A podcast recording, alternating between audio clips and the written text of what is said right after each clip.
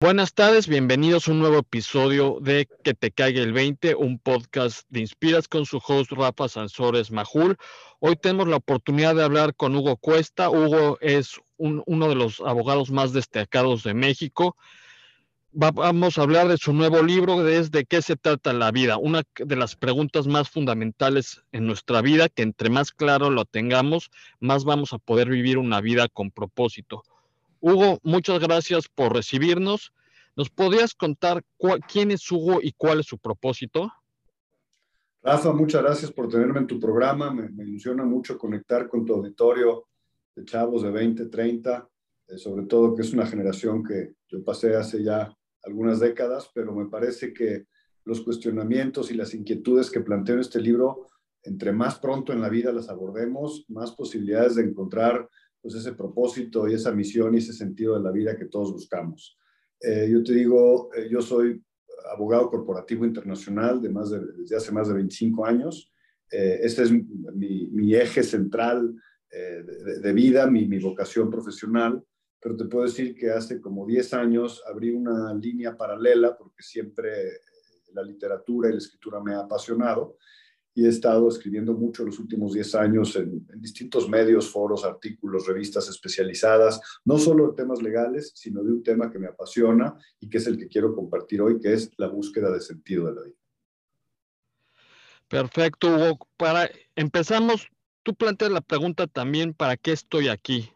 ¿Cómo podemos encontrar ese para qué?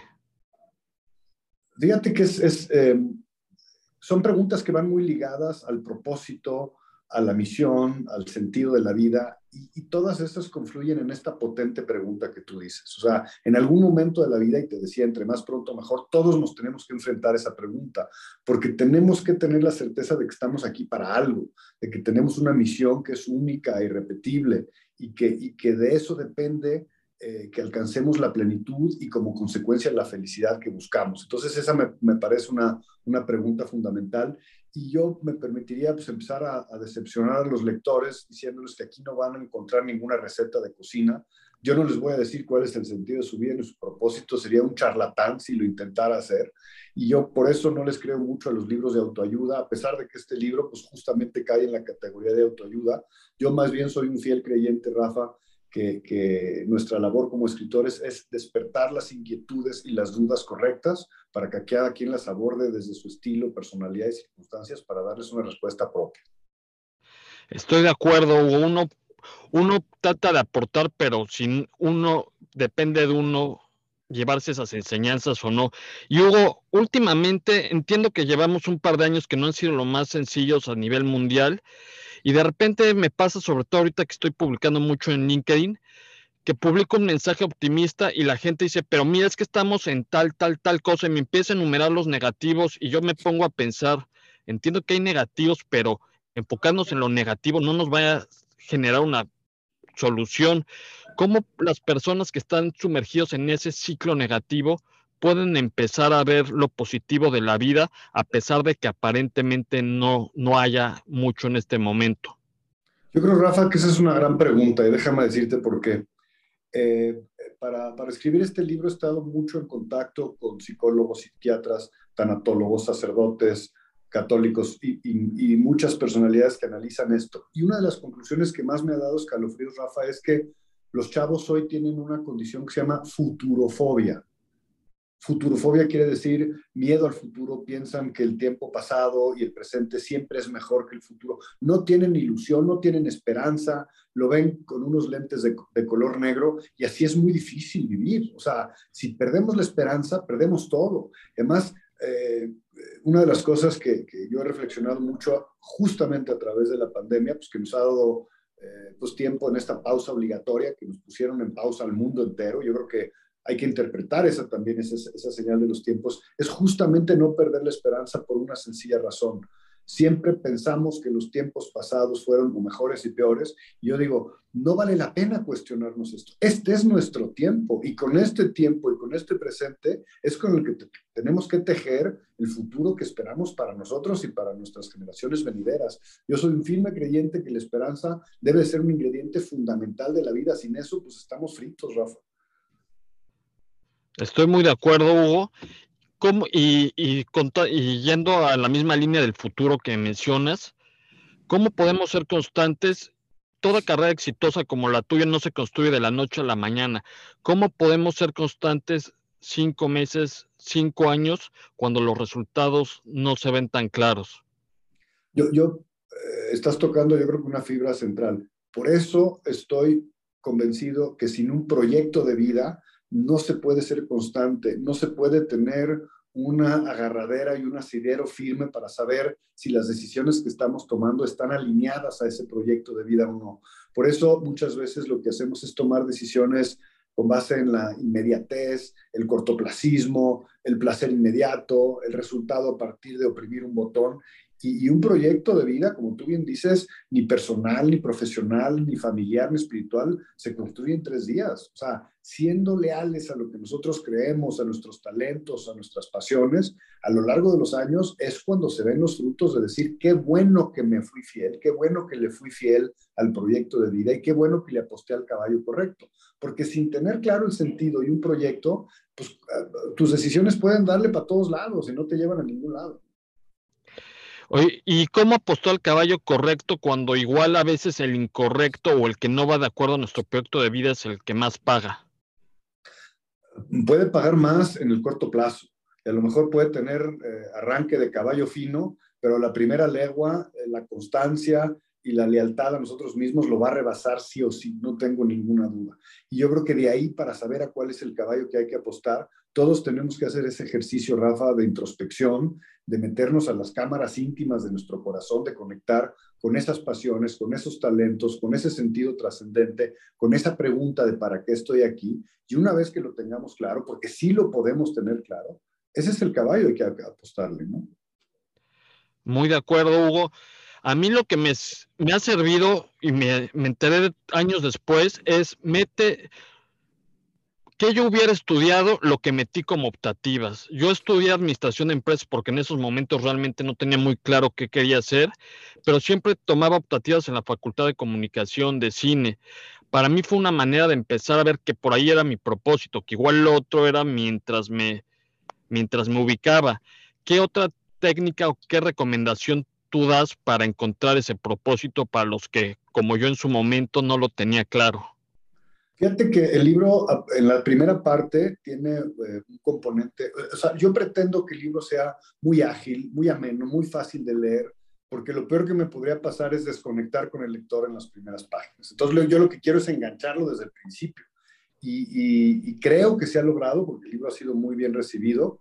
Eh, el, anterior que te decía, el de la crisis de la mitad de la vida, afortunadamente se convirtió en un bestseller y este yo tengo la esperanza de que también, de que también lo sea, pero eh, viene en la segunda parte unas herramientas muy concretas, eh, formatos, cuestionarios, tal, que, que se refieren en, en, una, en un QR que tengo que direcciona a una página web que tiene estas herramientas y ahí vienen esas herramientas para identificar cuáles son tus pasiones, cuáles son tus talentos, cuáles son tus fodas, fortalezas, debilidades, amenazas, etcétera. Y, y, a través de esas herramientas yo pretendo que la gente descubra justo eso que tú te preguntas. Oye, ¿a dónde le doy? ¿Cómo, ¿Cómo, sé cuál es mi camino? ¿Cómo sé cuáles son las cosas que como optativas tomé y que hoy en la vida me doy cuenta que son las que deberían de haber sido el eje central de mi, de mi vocación profesional? Bien, pues qué bueno que el libro nos acompaña con cuestiones prácticas. Es la manera de realmente que se nos quede el conocimiento. Hugo, veo en tus redes sociales que hablas mucho de, del amor, de aprender a amar. ¿Cómo podemos hacer que, cómo podemos que esto sea el eje también de nuestra vida, de todo lo que hacemos? ¿Cómo podemos aportar o más bien implicar el amor en todas nuestras actividades laborales, profesionales y personales? Fíjate que yo soy un eh, firme convencido de que el, amor le da un peso, un volumen, un sentido, una relevancia y un color distinto a la vida. Y no me refiero al, amor romántico, al amor eh, ese idealista, platónico, no. Yo me refiero a un amor muy práctico y lo digo en varias de las sesiones y en los artículos y en las entrevistas y conferencias que doy. O sea, cómo aprender a amar en un mundo en el que el competidor te va a apuñalar, te vas a servir al subir al transporte público y te tienes que cuidar de la cartera y el celular, vas caminando por la banqueta y no sabes si el conejero te va a dar un O sea, Este es el mundo que nos toca vivir, pero tenemos que estar convencidos de que si no le damos a la vida un toque de amor, y primero hay que definir amor, porque si hay una palabra prostituida es esa, y yo me quedo con la, con la definición filosófica de amar es buscar el bien del otro, por encima del nuestro, genuinamente querer su bienestar, su bien eh, ontológicamente como persona. Sin eso, de verdad, o sea, los proyectos pierden como levadura, pierden profundidad, pierden alcance. Y yo creo que el gran reto, el gran aprendizaje de la vida es aprender a amar.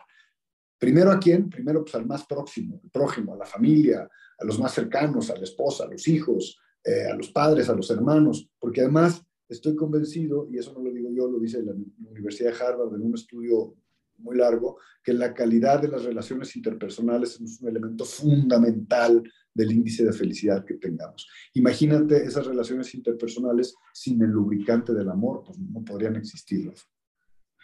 Exacto, y ahí venía mi siguiente pregunta, ¿cómo podemos crear un círculo de confianza de amigos que nos impulsen hacia adelante? Y bueno, te hago una segunda pregunta cuando uno identifica que un amigo no te impulsa, sino más bien lo contrario, ¿qué es lo que recomendamos? ¿Romper esa amistad, hablarlo o alejarse un poquito? Porque igual te la pasas muy bien, pero no te está ayudando a crecer, pues entonces ya puede ser un problema. Sí, yo, yo empezaría eh, diferenciando, Rafa, si estás hablando de una compañía o de una amistad. Son dos cosas completamente distintas, ¿no? Si es verdaderamente un amigo, eh, es una persona que se va a alegrar con tus alegrías, entristecer con tus tristezas, va a ser tu, tu cómplice, tu aliado, tu tal, pero no estoy hablando de fechorías para irse de fiesta, no, yo estoy hablando de cosas más profundas, de acompañarte en, tus ilusiones más nobles, en tu proyecto de vida, en, en hacerte crecer. Nuestra chamba como amigos es hacer crecer a los amigos.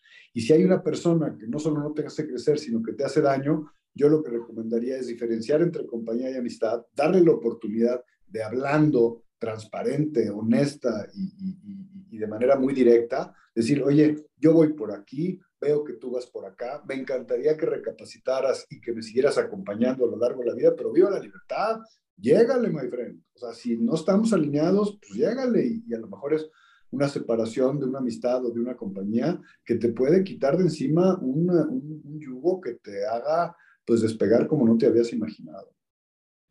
Exacto, puede ser un cambio fundamental en tu entorno.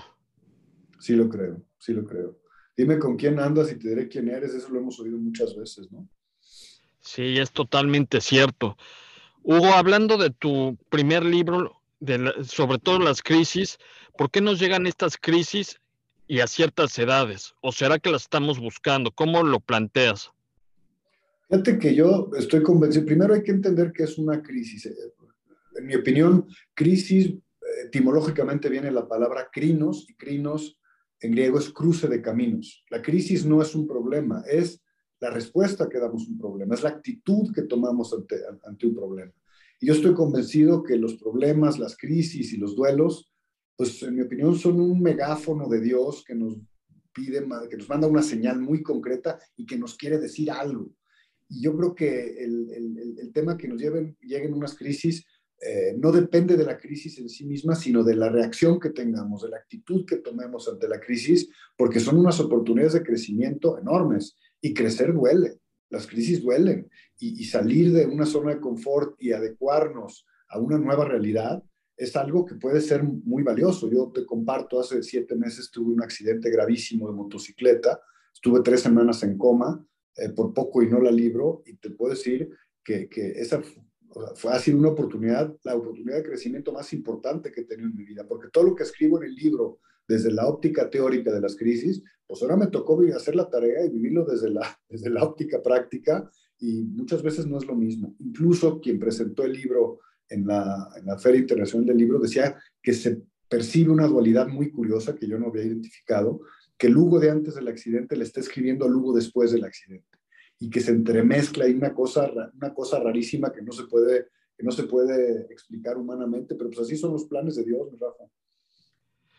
Oye, Hugo, y, ahorita que cuentas esto, ¿y tú te das cuenta cuando superas la crisis o simplemente un día ya te le, o es algo que vas enfrentando día a día. Por ejemplo, después de, este accidente, ¿cuánto tiempo tardas en decir, mira, ya superé esta crisis o ya no existo, ya aprendí todo lo que tenía que aprender? Yo creo que no, no hay, o sea, el aprendizaje, así como el aprendizaje en el amor, el aprendizaje en las lecciones, pues se va generando dosis muy pequeñas, casi imperceptibles, ¿no? Yo creo que, digo, a mí no me ha pasado, a lo mejor porque no me ha llegado la iluminación, no digo, yo ya me aprendí esta lección, ya la incorporé a mi...